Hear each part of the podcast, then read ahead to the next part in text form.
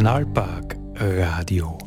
Die Sendung vom Nationalpark Gesäuse, dem einzigen Nationalpark der Steiermark.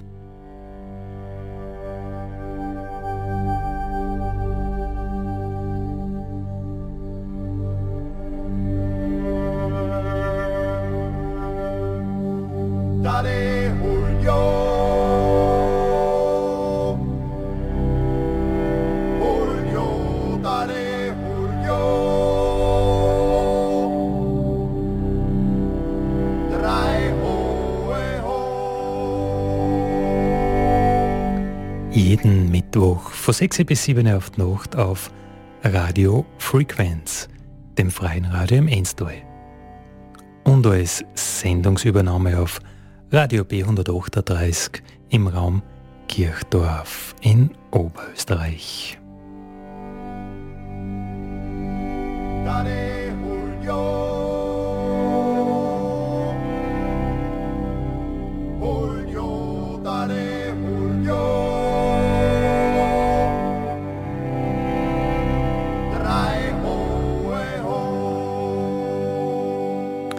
Grüß euch beim Nationalpark Radio, grüß euch beim Nationalpark Podcast. Andi Hollinger spricht. Schön, dass ihr wieder mit dabei seid. Wenn wir ein bisschen in den Nationalpark schauen, wenn wir ein bisschen ins Gseis schauen oder so wie heute, wenn wir in den Frühling schauen. Bei mir zu Gast ist heute Barbara Höbenreich. Grüß dich. Hallo, grüß euch. Die Babsi ist äh, Kräuterpädagogin, ist Waldpädagogin hat äh, lange Jahre beim Nationalpark gearbeitet und wir werden uns heute über den Frühling äh, unterhalten. Barbara, äh, Frühling, was passiert da in der Natur? Um was geht es da? Also Frühling, ganz einfach gesagt, wir brauchen jetzt nur bei der Haustür auszugehen, so wie heute ist natürlich perfektes, wunderschönes Frühlingswetter. Die Sonne scheint, es ist ein bisschen frisch, aber man sieht und man spürt, dass es Frühling ist oder wird. Die Sonne scheint natürlich schon viel, viel länger als wir im Winter. Die Sonne scheint ein bisschen stärker, wird auch immer stärker. Und wenn man der Natur ein bisschen so zuschaut, dann sieht man an der Tier- und an der Pflanzenwelt, dass es Frühling wird. Gestern zum Beispiel habe ich auf meinem Balkon eine Kohlmeise beobachten dürfen, die hat schon Nistmaterial gesammelt. Das heißt, man sieht da, da an der Tierwelt schon, jetzt wird es dann ernst. Was mich heute halt ganz besonders fasziniert am Frühling, das sind die Buchen, die Bäume. Und zwar dieses wunder, wunderschöne Grün, das innerhalb von einer Woche von, vom kahlen Baum zu diesem wunderschönen grünen Baum wird. Und da fragt man sich natürlich schon, wie kann das gehen so schnell? Die, die, die Buche steht natürlich im Winter, hat die Winterruhe.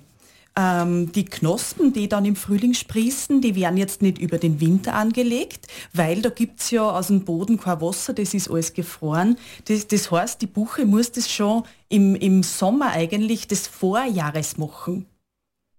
Dann, wenn es die meisten Blätter tragt, wenn die Sonne viel scheint, dann kann die Buche gut arbeiten und kann so schon die Knosperl anlegen für das nächste Jahr.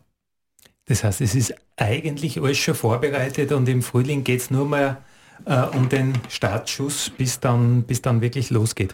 Genau, es ist alles schon vorbereitet. In jeder Knospe drinnen ist ganz viel, sind zum Beispiel Mineralstoffe, äh, ganz viel Erbgut, das dann halt wirklich auf, auf Knopfdruck kann man sagen, also wenn die, die Temperaturen passen, wenn die Sonneneinstrahlung stimmt, der Tag wieder länger wird, dann geht es plötzlich los und dann wird aus einem, aus einem kahlen Baum ein wunderschöner Laubbaum.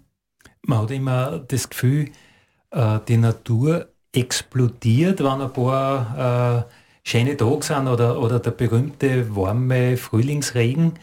Aber es ist wirklich so. Es ist tatsächlich so. Genau.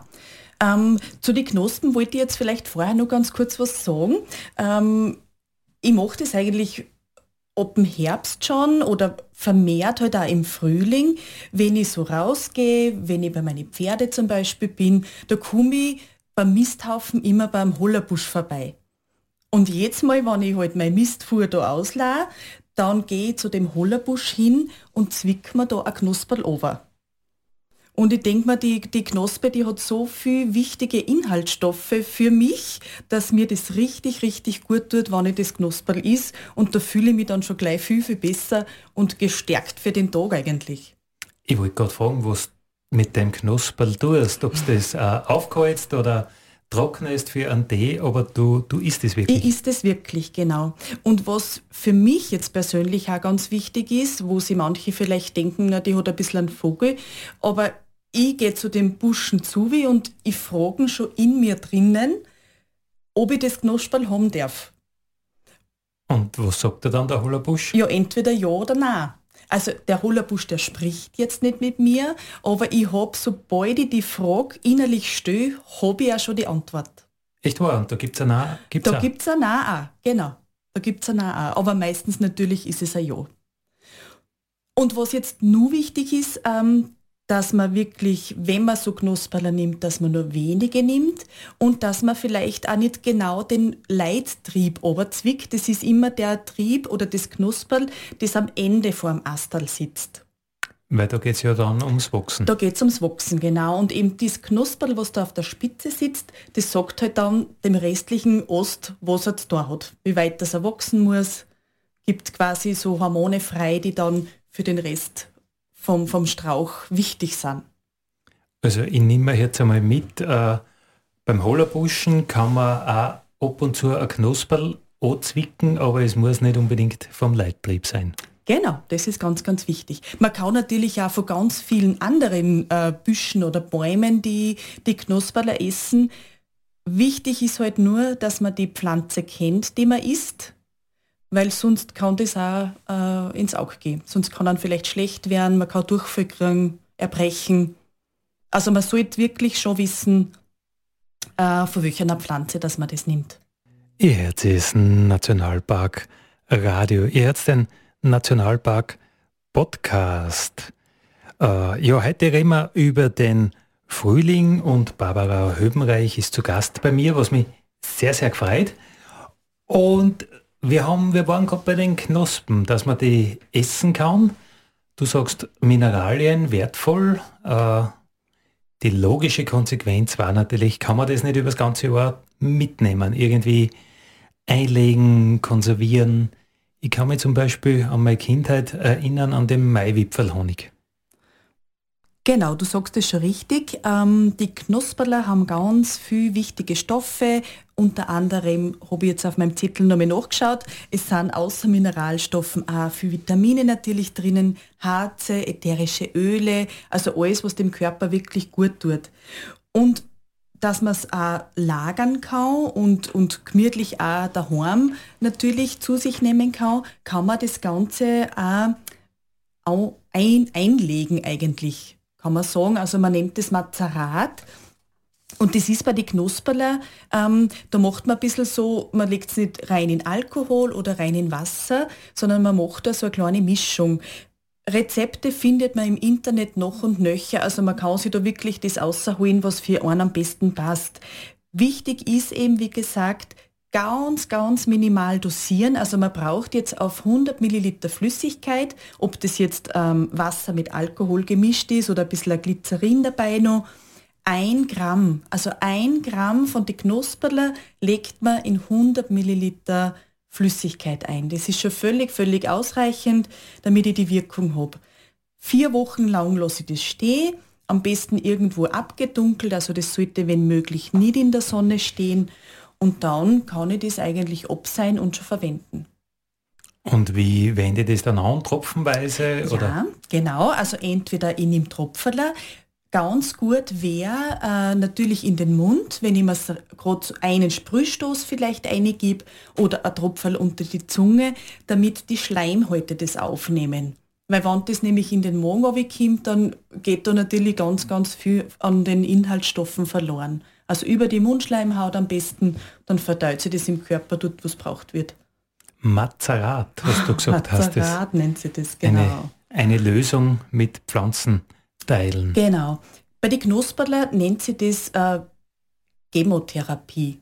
Gibt es auch ganz viel Literatur dazu und wichtig natürlich zu wissen, was ich für was verwende oder gegen was. Ähm, jetzt klingt es irgendwie ein bisschen so, wie wenn eh alles super war, aber wenn ich mir im Frühling so den Wald anschaue, da sehe ich eigentlich nur Pflanzen, die nicht gefressen werden, also von keinem Wildtier. Ich denke jetzt an die Frühlingsblüher, an die Schneekleckerl, äh, auch die Schneerosen äh, nicht, äh, der Seidelpost auch nicht. Also alles kann dann doch nicht so gesund sein. Alles kann dann doch nicht so gesund sein, genau, das ist jetzt gut gesagt. Da muss ich jetzt vielleicht ein bisschen weiter ausholen, warum das so ist, warum äh, die Tiere diese, genau diese Pflanzen nicht fressen. Ähm, bei den Pflanzen allgemein gibt es äh, zwei verschiedene äh, wie soll ich das jetzt äh, nennen, äh, Inhaltsstoffe quasi. Also es gibt diese primären äh, Pflanzeninhaltsstoffe und die sekundären. Die primären Pflanzeninhaltsstoffe, die sind jetzt dafür da, dass die Pflanze lebt. Also das heißt, alles, was mit Photosynthese jetzt da hat, was sie macht, dass sie leben kann, das sind die äh, primären Pflanzeninhaltsstoffe. Und da, äh, von dem du jetzt sprichst, warum die Tiere eben diese Pflanze nicht fressen, da geht es um die sekundären Pflanzeninhaltsstoffe. Die ähm, Pflanz, äh, sekundären Pflanzeninhaltsstoffe sind zum Beispiel äh, Fraßschutz macht die Pflanze selber oder sie macht selber Farbstoffe, ähm, sie macht selber Lockstoffe, damit sie eben ähm, Tiere anlockt, die, die eben für die Vermehrung zuständig sind, die das übernehmen für die Pflanze. Oder natürlich auch ein Schutz vor Pilzinfektionen oder als Schutz vor Bakterien. Also Pflanzen sind ganz, ganz intelligente, ich will jetzt sagen Wesen, weiß jetzt nicht, aber sie sind sehr, sehr intelligent, sie machen sie wirklich alles selber, ähm, weil oberste Priorität hat natürlich, wie bei allem auf der Welt, die Fortpflanzung. Und die ähm, sekundären Pflanzen, Pflanzeninhaltsstoffe, da gibt es natürlich, ich glaube, 10.000 ungefähr. 10.000 sind bis jetzt einmal nachgewiesen worden und ich bin überzeugt, dass es da noch viel, viel mehr gibt. Und da gibt es dann eben diese, diesen Fraßschutz, den die Pflanze macht. Das sind natürlich Gifte, weil sie wollen sie ja wehren, sie wollen ja nicht gefressen werden. Und dann äh, denkt sich der Seidelpost, naja, wenn ich gescheit giftig wäre, dann kommt diese Barbara Höbenreich nicht zu mir in den Wald und, und regst mir ein. Richtig, genau so ist es. Ihr Herz ist Nationalpark Radio und den Nationalpark Podcast. Äh, wir plaudern heute über den Frühling. Wir plaudern über die Strategien der Pflanzen und die Strategien der Barbara Höbenreich, die dann in den Wald oder in die Wiesen ausgeht und Frühlingspflanzen erntet und sich freut, was die Natur da alles scheint Vierer bringt. Was sind denn so die ersten gesunden, schmackhaften Sachen, die du verwertest im Jahr? Also von Region zu Region natürlich ein bisschen unterschiedlich wahrscheinlich, aber was bei uns jetzt schon äh, ganz viel ist, ähm, wäre natürlich die Brennnessel. Die ist gerade, wenn es so ganz frisch austreibt, super, super lecker, aber Vorsicht, sie kann auch, wenn sie klein ist, schon brennen. Dann erst besonders, oder? Dann erst besonders, genau. Also die Brennnessel auf jeden Fall. Dann, was, was ich ganz, ganz gern mag, ist das Scharboxkraut. Das sind so ganz hochglänzende, grüne, äh, kleine Blatterler. Die sollte man eigentlich nur essen, bevor die, man die Blüte sieht. Die Blüte kennt sicher jeder, die hat ähm, ganz gelbe ähm, Blütenblätter, ich glaube fünf sind es jetzt rundherum, also ganz markant und die ist oft so bodendeckend. Also das ist wirklich nicht ein Pflanzerl allein, sondern das ist eine richtige... Ein Teppich. Ein richtiger Teppich, genau, danke.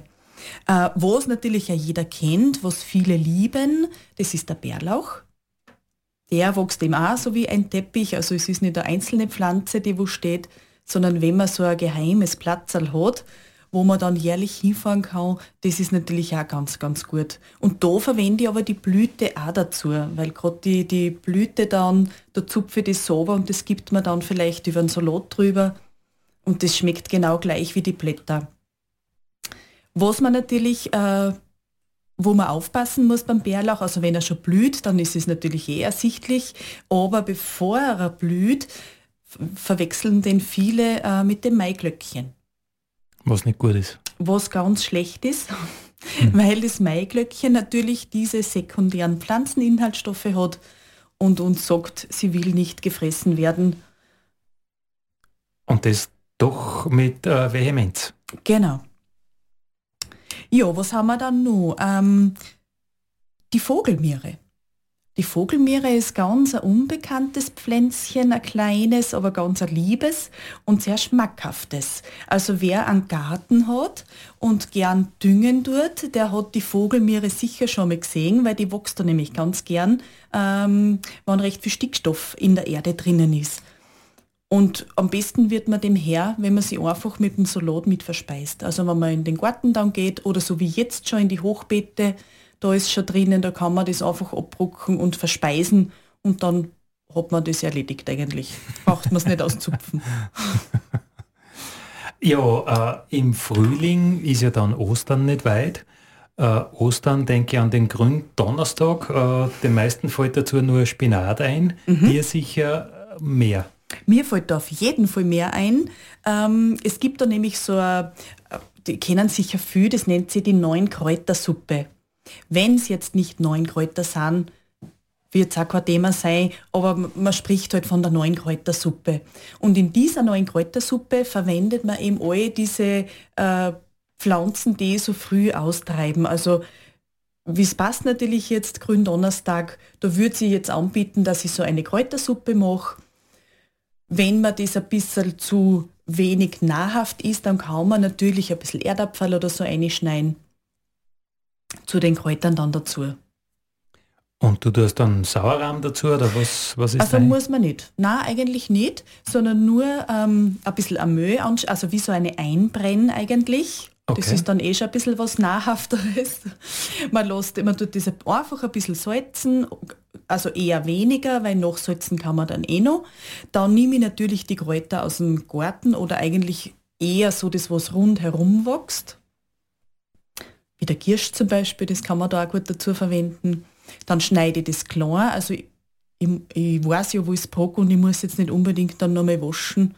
Wer mag, kann es natürlich abwaschen, aber ich tue es einfach dann zerkleinern ähm, und dann in diese Suppe rein, aber wirklich nur mehr ganz kurz dann ein bisschen köcheln lassen. Also man sollte es jetzt nicht eine halbe Stunde man tut nicht Bohnen auskochen. Genau, man, tut, man macht keine glache Suppen, sondern man macht ja eine neun Kräutersuppe. Mhm. Und da wirklich, je weniger das kocht, desto besser. Wer mag, kann dann natürlich nur ein Schluck ein Schlagobers dazu geben oder einen Sauerrahm. Mhm. Aber eigentlich soll man ja den Geschmack von der von die Pflanzerler. Also das ist für mich wichtiger, dass ich das schmecke, was ich da drinnen habe. Mhm. In der Suppe. Äh, das Konzept vom, am Nationalpark ist ja einfach Wildnis sein lassen, nichts nutzen, also genau. also nicht in Wert setzen, nicht äh, äh, irgendwie verkaufen, nutzen. Der Mensch soll sich einfach auf die Rolle des Beobachters zurückziehen. Ich höre bei dir außer, du bist mehr so die Naturpark-Philosophin, äh, also schützen durch Nützen. Genau. Also auch. Also ich stehe ja total hinter dem ähm, Nationalparkgedanken natürlich. Das braucht auch Gebiete, die, wo wirklich niemand eingreift. Aber im Gegensatz braucht man natürlich auch diese Kulturlandschaft, wo wir vom Naturpark aus mit Schulen vielleicht hingingen, wo die Kinder dann natürlich auch, wenn einer was zeige, was nehmen dürfen, was essen dürfen, was abrucken dürfen. Das finde ich auch ganz, ganz wichtig. Also du bist da im Naturpark als Kräuterpädagogin unterwegs? Also Kräuterpädagogin jetzt nicht im Speziellen, sondern einfach mit den Schulen. Äh, da haben wir verschiedene Programme, die wir machen. Und natürlich, wenn ich da jetzt eine Natur auf der Spur mache mit den Kindern, da lasse ich mein, mein kleines Fachwissen äh, von der Kräuterpädagogin auf jeden Fall mit einfließen, weil die Kinder das lieben. Die Kinder kennen das oft gar nicht mehr, dass sie jetzt irgendwo einmal ein Blatterl aus der Natur abdrucken und das sogar essen können. Also ein bisschen weg vom Digitalen hin zum Echten. Genau. Mit allen Sinnen. Mit allen Sinnen. Und es ist so schön, die Kinder, die lieben das. Also die gehen da wirklich in den Wald, die gehen in die Wiesen, die sind, ja, es ist jetzt mal wieder einfach schön zum Beobachten, wie, wie Kinder eigentlich sind, wie ihnen das taugt. Sind sehr, sehr, sehr schnell zu begeistern für die Natur.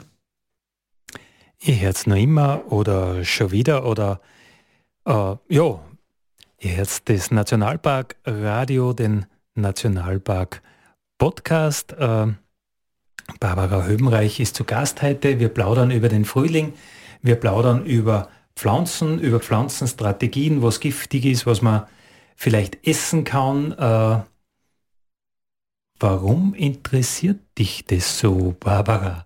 Warum bist du Kräuterpädagogin geworden oder war, war, warst du schon immer so? ja, ich war schon immer so. Also wir sind, ich bin aufgewachsen, ich habe drei Geschwister. Wir waren viel draußen. Danke bitte an meinen Papa, der hat uns früher nie so lange Fernsehen lassen, wie wir wollen haben. Äh, damals habe ich mir echt geärgert. Heute bin ich ihm wirklich dankbar, dass wir draußen in der Natur sein haben dürfen, müssen wie auch immer man dann dazu sagen will. Ich hab, äh, Pflanzen und Tiere haben mich wirklich schon immer, immer interessiert. Äh, meine Mama hat auch ein kleines, kleines Kräuterwissen, also so Gänseblümchen, Löwenzahn, die, die grundlegenden Sachen hat uns natürlich die Mama beigebracht, aber dann bin ich, habe ich eigentlich gemerkt, man wird ausstehrt. Man findet zwar viel, viel im Internet, es gibt auch äh, viel Literatur natürlich zu den Pflanzen, aber ich denke mal, es kommt, ähm, es kommt wirklich darauf an, dass man das einmal gezeigt kriegt. Es ist viel, man merkt sich das viel, viel leichter, wenn an einmal einer eine Pflanzen zeigt, dann hat man das gespeichert. Dann weiß man, okay, das ist jetzt die Pflanze. Natürlich weiß man nicht alles. Es ist ein ewiger Lernprozess, aber ich habe einmal eine Grundlage und wenn ich mehr wissen will, dann weiß ich, wo ich nachschauen muss. Ähm, ich habe jetzt leider in meinem Umfeld niemand gehabt, der mir da irgendwie weiterhelfen hat, China. Und darum habe ich mich dann entschieden, äh, dass ich eben so eine Ausbildung mache zur Kräuterpädagogin. Das heißt, du hast einen Brauch, der da so einen ersten Zugang äh, legt oder so einen, genau, einen genau. Einstieg. Genau. Das war wirklich, ich habe da äh, im Internet ein bisschen gesucht. Es gibt verschiedenste Anbieter. Ich glaube, es gibt da von der LFI. Äh, ich habe es halt gemacht über die Vitalakademie. Das war äh, immer Wochenends über einen längeren Zeitraum halt. So, ich glaube, einmal im Monat haben wir uns da getroffen, äh, dass man auch wirklich die Pflanzen vom Frühling bis in Winter äh, sieht, kennt. Und das war wirklich äh, ganz, ganz eine tolle Sache. Also wir haben da auch als Lehrer einen Botaniker gehabt. Wir haben die, die ja, Blühpflanzen ganz, ganz genau durchgemacht, auch eben wirklich einmal die grundlegenden Sachen von der Botanik. Und dann natürlich auch, äh, was halt wichtig ist auch für die Kräuterpädagogin, ähm, für was welche Pflanzen gut sind und wie ich es eben dann anwende und wie ich es auch haltbar machen kann. Ah, du hast gesagt, das ganze Jahr war es draußen. Gibt es da Unterschiede, wann man was ernten soll oder wann man was nicht erntet? Ja, auf jeden Fall gibt es Unterschiede. Ähm, was vielleicht, also man kann das natürlich ganzjährig ernten, aber wenn man, wenn man äh, Liebe zur Natur hat, oder ich weiß jetzt nicht, wie ich das sagen soll, ähm, also man kann von der Natur viel nehmen, aber man sollte natürlich auch viel lassen, dass sie weiterleben kann. Also wenn ich jetzt zum Beispiel äh, ein Bärlauchfeld habe, dann sollte ich da nur bedacht mir was für mich nehmen, einen kleinen Teil und den Rest soll ich aber lassen. Und so ist es mit allen Pflanzen und gerade ob, der, ob dem äh, 15. August eigentlich sollte ich dann äh, wenig ernten, nichts mehr nehmen, ich sollte einfach den Rest der Natur wieder überlassen. Weil es die Natur braucht, dass äh, Samen bildet oder, oder Knospen bildet? Oder? Genau, genau. Kann man mit dir unterwegs sein? Kann man dich buchen? Nein, man kann mich nicht buchen. Das haben, wir, das haben mich wirklich sehr, sehr viele gefragt, warum ich jetzt den Kräuterpädagogen mache, ähm, was ich leicht vorhabe, ob ich leicht was verkaufen will. Und ich habe dann sagen müssen, nein, ich will das eigentlich nur für mich machen. Für mich und meine Familie, dass ich einfach ein bisschen Bescheid weiß, ähm, ja, das habe ich gemacht. Und was mir ganz, ganz besonders gut gefallen hat, äh, wir haben auch Praktikumsstunden machen müssen oder dürfen. Und das habe ich machen dürfen bei den Kräuterbergbauern, bei der Familie Stangl in, in Leinbach. Im Schwabetal 3? Im Schwabetal 3. Also das war wirklich, ich bin da so herzlich aufgenommen worden. Ich habe da mitarbeiten dürfen. Sie haben mir ganz viel erzählt äh, von den Pflanzen. Ich hab, wir haben gemeinsam gegessen. Also das war wirklich eine schöne Zeit und das möchte ich auf keinen vermissen. Du hast gesagt, man kann den nicht buchen, aber man kann dann doch äh, mit dir unterwegs sein, weil du ja Führungen bei den Nachbarn ja. machst, beim Natur- und Geopark Steirische Eisenwurzen. Genau, also da kann man natürlich, ähm, gibt es ja immer wieder Sommerprogramme. Am besten ist einfach online reinschauen, die haben eine ganz eine tolle Homepage, Natur- und Geopark Steirische Eisenwurzen. Da kann man mal, weiß ich nicht, ob es jetzt schon online ist, aber sicher bis Mai, bis im Mai wird man da sicher schon ein bisschen was finden. Und Schulklassen sind natürlich mit mir unterwegs oder ich mit einer. Das war meine nächste Frage gewesen, ob das äh, sich ausschließlich an Kinder, Schulklassen, Gruppen äh, äh, richtet oder ob du auch mit Erwachsenen was machst. Also es gibt eben dieses Angebot für Schulen das sind meistens äh, Kinder im Volksschulalter, so dritte, vierte Klasse, erste, zweite Mittelschule oder Gymnasium. Äh, die sind da am aufnahmefähigsten, sage ich jetzt einmal. Ähm, es gibt über den Sommer, wie gesagt, ich weiß jetzt das Programm leider nicht äh, vom Natur- und Geopark. Da werden wir aber auch immer wieder eingeteilt für Führungen mit Erwachsenen. Also so Streuobstwiesenprojekt, das gibt es auch, auch für Erwachsene und das kann man sogar online buchen. Ich finde ja das total lässig, dass es beide Konzepte bei uns im Gseis in der Gesäuse-Region gibt. Zum einen das Konzept vom Natur- und Geopark, also Schützen durch Nützen, wie man halt Kulturlandschaft äh, wirklich sehr, sehr rücksichtsvoll und nachhaltig in Wert setzen kann. Und äh, den Gegenpol dazu, das Konzept des Nationalparks, also einfach Wildnis, wo der Mensch einfach nimmer eingreift und auch nichts außernimmt, nichts nutzt, nur zuschaut.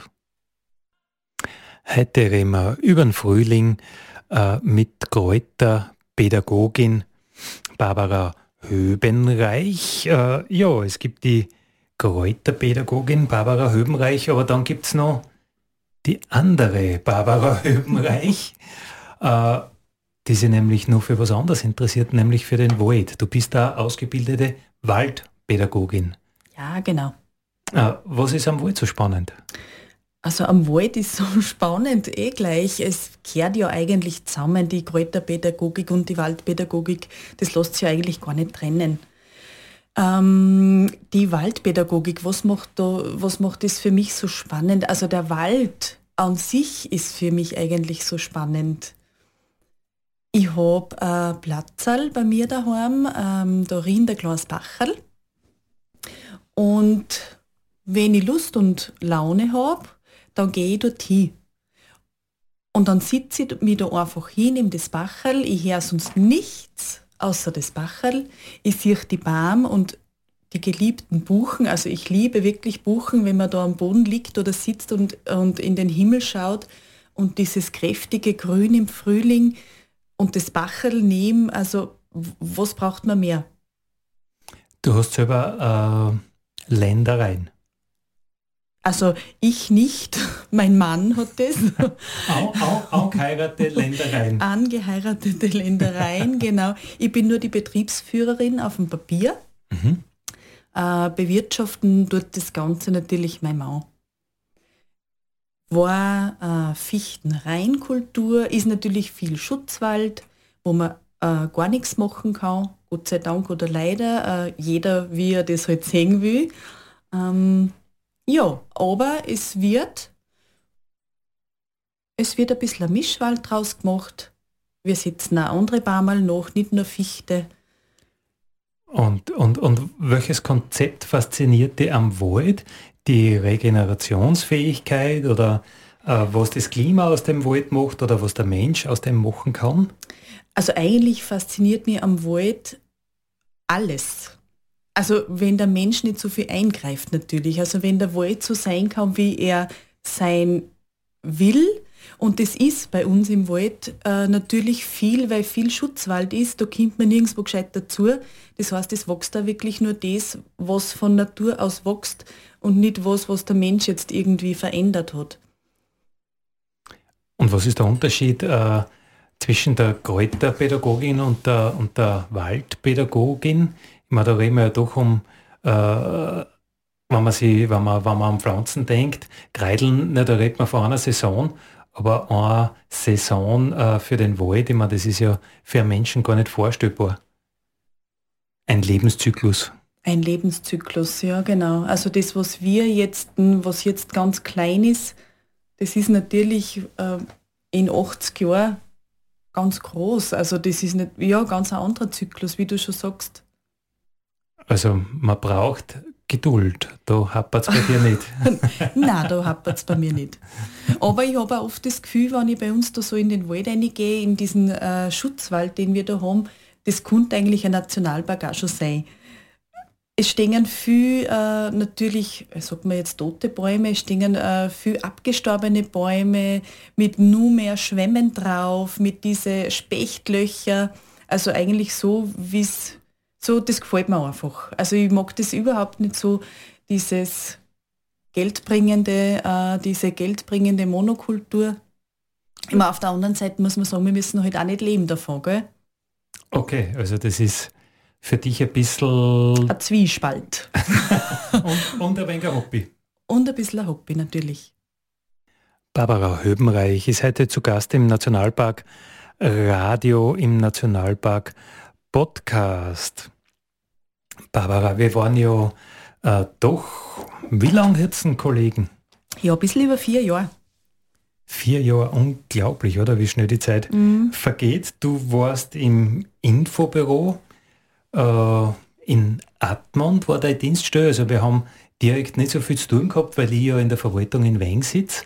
Äh, was war da das Spannende an der, an der Arbeit mit den Menschen? Also das Spannende, ich arbeite im Allgemeinen sehr gerne mit, also mit Menschen oder was heißt arbeiten, ich, ich mag gern Menschen. Um, um dich. genau, ich mag gern Menschen um mich. Ich, ich helfe natürlich gern Menschen und natürlich alle, die zu uns in das Infobüro gekommen sind, die wollten ja irgendwas wissen. Was wollen die wissen?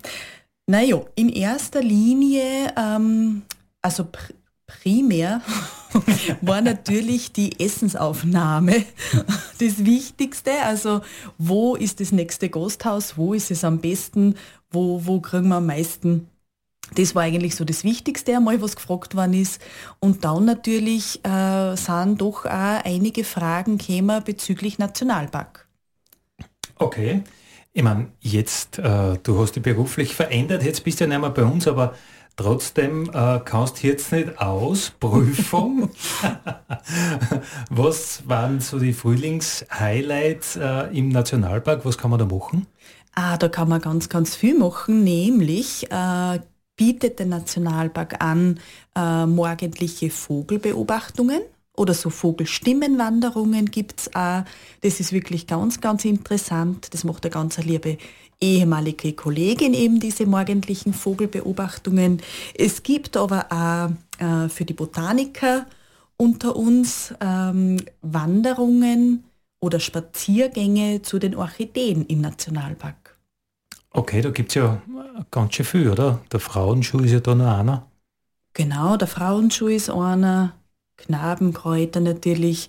Ähm, da haben wir auch Spezialisten im Nationalpark, Nationalpark Ranger, die wissen da sicher mehr wie ich. Das okay. kann, kann sein, aber ich glaube, dass du da auch sehr, sehr, sehr beschlagen bist, weil ich glaube, dass nichts gibt, was da bliert, was du nicht kennst. Bei den Vogeler Da glaube ich, dass, dass sie die Denise äh, besser auskennt, weil die sieht nur an Schotten vorbeifliegen und weiß schon, was war. Zumindest wenn man es nicht gleich sieht, und, also wenn man es sieht und nicht kennt, dann weiß ich, wo ich nachschauen muss. Wir haben heute über den Frühling geplaudert, wir haben heute äh, über Kräuterpädagogik, über Waldpädagogik geplaudert. Barbara Hömreich, wenn man sich da mehr interessiert, wenn man sich da weiterbilden will, was, was da jetzt empfehlen? Also wenn das interessiert, würde ich auf jeden Fall empfehlen, dass er sowas macht, ähm, weil man kann immer was dazulernen und, und ich denke mal, was man hat, das hat man. Natürlich ist es jetzt nicht ganz kostengünstig, äh, da sollte man sich vorher schon ganz gut informieren. Ähm, also die Kräuterpädagogik-Ausbildung, die Waldpädagogik-Ausbildung, das sind nicht irgendwelche Online-Kurse, sondern das ist äh, durchaus mit Zeit verbunden. Genau, das ist wirklich zeitintensiv. Also ich weiß jetzt nur bei der Kräuterpädagogik, ich habe eben diesen Wochenendkurs belegt. Es gibt es aber jetzt auch äh, natürlich einen Tag in der Woche und dafür wöchentlich. Ähm, Waldpädagogik war so geblockt, also da habe ich dann immer eine Woche, waren wir eine Woche dort, haben halt, ich glaube, zwei Wochen waren so eine Forstwir forstwirtschaftliche äh, Ausbildung, da habe ich dann auch eine Prüfung machen müssen, damit ich überhaupt dann eben diese Waldpädagogik, diese zwei Module, wo es dann um die Pädagogik geht, machen habe dürfen. Okay, also das, wir reden da schon von Ausbildungen und nicht von genau. so ja. schnell einmal auf einen Nachmittag. Also, also nicht schnell ist der Kurs, sondern es ist wirklich eine, eine ganz, eine ganz eine gute Ausbildung. Und was ich jetzt auch noch weiß vom Nationalpark, äh, derzeit gibt es gerade eine Nationalpark Ranger Ausbildung. Das heißt, wer im Nationalpark Ranger werden möchte, der braucht natürlich auch eine intensive Ausbildung. Und die findet jetzt gerade statt.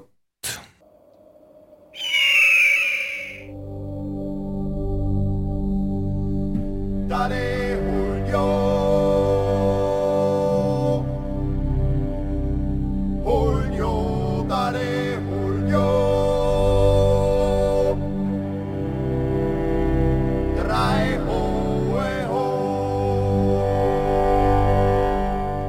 Das war das Nationalpark Radio und der Nationalpark Podcast. Für heute, wir sagen Danke fürs Zulosen. Heute waren wir Barbara Höbenreich und Andi Hollinger. Vielen Dank.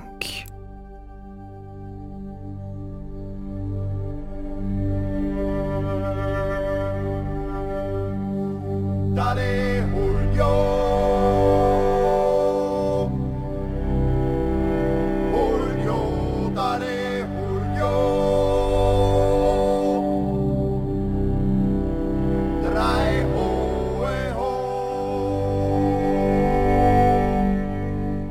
Und übrigens, wir arbeiten mit Unterstützung vom Land Steiermark und der EU. Vielen Dank.